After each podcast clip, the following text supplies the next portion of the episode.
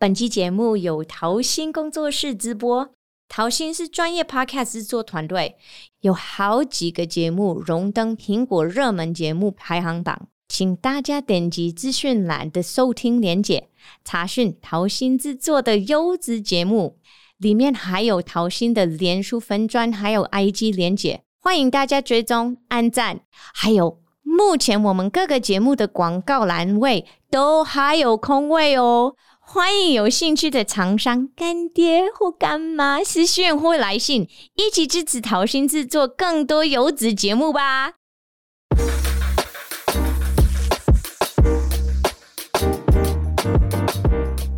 嗨，大家好，欢迎回来到我们的台湾金秋币，我是主持人凯蒂。哎，今天的题目我觉得还蛮有趣。我刚刚在问我们的制作人，你知道这个英文吗？今天题目的英文。如果大家有看到它，就是 do unto others。其实整句话是 do unto others as you would have them do unto you。我再讲一次，do unto others as you would have them do unto you。 因为这个是西方的黄金法则，就是不管是英文还是别的语言，因为它是来自圣经。那虽然我不是什么基督徒，可是这一句话就是在我们的文化中影响实在太大了。然后我刚刚问我们制作人，他就说 我没听过这句话，我就说哇，这么重要的一句话，中文也有类似的，可是有一点不一样。那中文的是什么呢？的意思就是你希望别人如何对待你，你就如何对待别人。各位可以想想看，如果是用中文的什么 黄金法则或者一个有名一句话，会怎么说吗？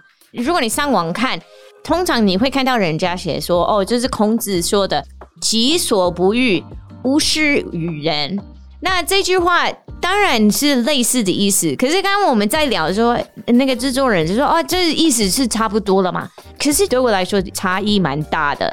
然后跟我们今天的主题就是提供建议的建议，就是我们要怎么给别人建议？我觉得这跟这个 “do unto others” 很有关的，因为其实我们提供建议给别人的时候。我们是想要帮助他们。我觉得一般人给建议的时候，是他们的状态是：我想要帮助你，我才会给你这些建议嘛。但其实，因为这两句话的差别对我来说是蛮大的。然后我觉得我比较认同孔子说的哦，为什么呢？因为英文 “do unto others as you would have them do unto you”，就是你要积极的主动去对待别人，用你希望得到的方式。对待别人，可是孔子说的这个“己所不欲”，他的意思是说，你不想要得到的对待，你不要这样子对待别人。其实那个不一样哈，因为我想要被对待的方式，不一定是别人想要被对待的方式，对不对？这个范围我觉得会比较小，但如果是我不想要被这样子对待，其实我觉得那个范围是比较大。比方说在台湾，好，这个可能会得罪很多台湾人，我冒这个险好了。这我最近一直在聊这件事情，其实我不喜欢在台湾被赞成我的中文说得很好。很多人会说，可是这个是台湾人在赞美你，你会不会太骄傲了一点？但我为什么会有这个感受？是因为我想要成为这个社会的一个分子。一般台湾人对台湾人不会这样说，因为中文的程度不是一个标准。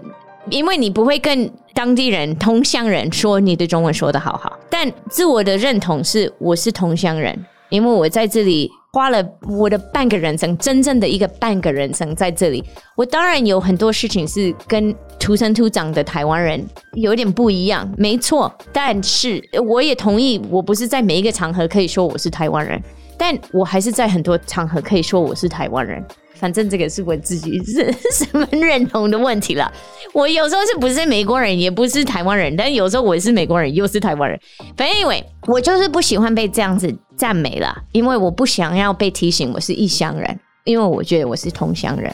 那台湾人会对这个有点困难，因为他们觉得我不是恶意的，我很清楚你不是恶意的，可是我就是不喜欢被这样叫。那这个时候。你会讲你中文说得好好，那是因为你希望别人也是对你赞美嘛，你才会这样子赞美人家啦。但我不想要被这样子赞美，那如果你可以去想，你不想要被说成是异乡人，那你会怎么改变你的呃行为，让别人也没有这种感觉？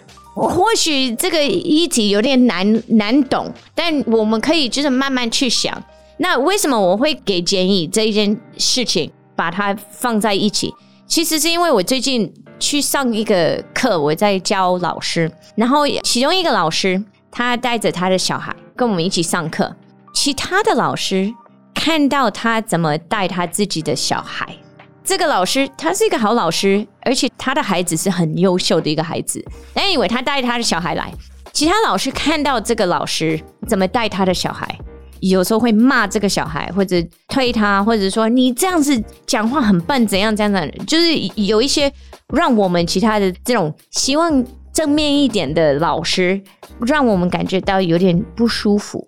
但我没有特别去处理这件事情，我觉得那个老师还是在一个范围内，所以我不可能会去跟这个老师讲。那下课之后，有另外一个在场的老师，他就是全程也看到那个画面，他跑过来就在问我说：“这个时候我们该怎么办？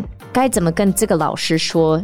他这样子带他女儿可能是有一点小问题。”然后我在想说：“哦，这个我们要说吗？”其实之前。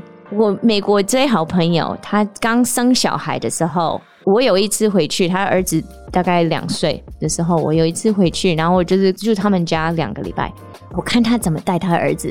作为一个老师，从十岁就开始带小朋友活动的一个优秀人物的我，看到他带他儿子，我就有一些意见。我觉得，嗯，你带的不太好，或者也不是不太好，就是你这个方式有更好的方式可以做。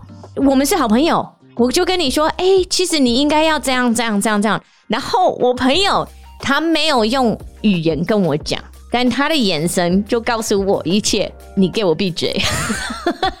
他一直在看着我，我我每一次提出，因为我我是忍不住。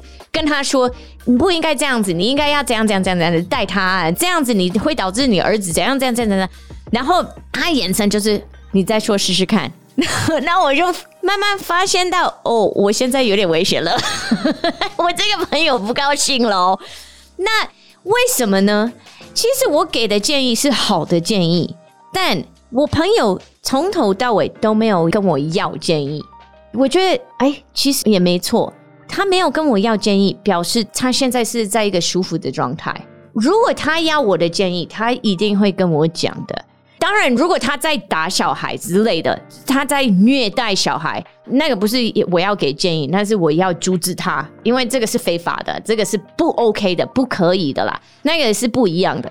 但像刚刚那个老师，他这样子带他的小孩，他还是在一个范围内。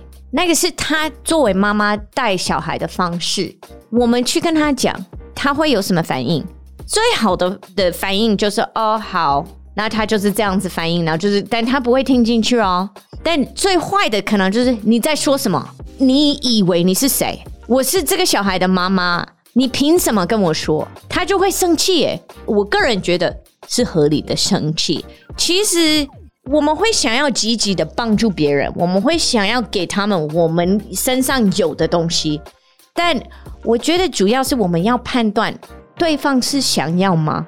他有跟你说我需要，我想要这个东西吗？如果他没有的话，然后他是在一个安全的范围内，那我们就不需要给的。我去一家店要买东西，我正在问，呃，你这个菜单上面这个是什么意思？呃，比方说，呃，我我要买炒饭啊，好，因为我不吃猪肉嘛，那我就问他们说，哎，请问一下，这个炒饭里头会加火腿吗？那他们有时候就是反应，马上立马的反应就是，哇，你中文说得好好，这个是我需要听到的吗？我刚刚问你一个问题，我是在跟你要一个讯息，你给的讯息不是这个，你是完全打断我们的对话，为了赞美我。谢谢你赞美我，我谢谢你觉得我的中文是很棒，谢谢你。但我现在是想要吃东西，你可不可以告诉我这个炒饭到底有没有火腿？所以在我们想要给付出一些好事情的时候，我们要先思考对方是想要什么。这个就是回到我们前一集说的，在我们在做沟通的时候，我们有三个能力要加强，一个是想象力，一个是找乐趣 （having fun），另外一个是 observation。observation 观察力，这个观察力多重要，就是多重要。希望我们可以在想要帮助别人的时候，给建议或者什么的的时候，先思考这个人需要的是什么。最后，我跟大家说一句话，其实我爸爸常常会说的，然后我觉得更给建议，有类似的概念。我爸说，当你遇到一个你所认为他是怀孕的人的时候，除非你看到那个孩子正在从妈妈的身体出来之外，或者她有跟你说她怀孕，只有这两个状况，要不然你死也不要跟她提她怀孕这件事情。为什么？因为万一她不是怀孕呢？那你就扯了，你不可以啊！有可能是胖的，然后你跟她说：“哦，你怀孕了。”她就说：“呃，没有，我只是最近吃的比较多而已。”哈，你就完蛋了。所以我觉得建议也是这个概念，除非人家跟你提了，除非他真的是提出求救，要不然你就不要给建议。一般是这样子。当然我，我上这个节目，我一直在给建议。我知道我在做一个坏示范啦，但这个是是好玩、有趣的。那我不是针对谁，因为这个老师跟我要这个讯息，他就是我们要怎么跟这个老师说他带孩子的这个方式有一些问题，所以我才会想说，哎，这个是个好问题，建议真的要小心一点。好，那今天我建议你每一个礼拜二。都可以来听我们的节目，那今天就到这边喽，我们下个礼拜二再见喽，拜拜。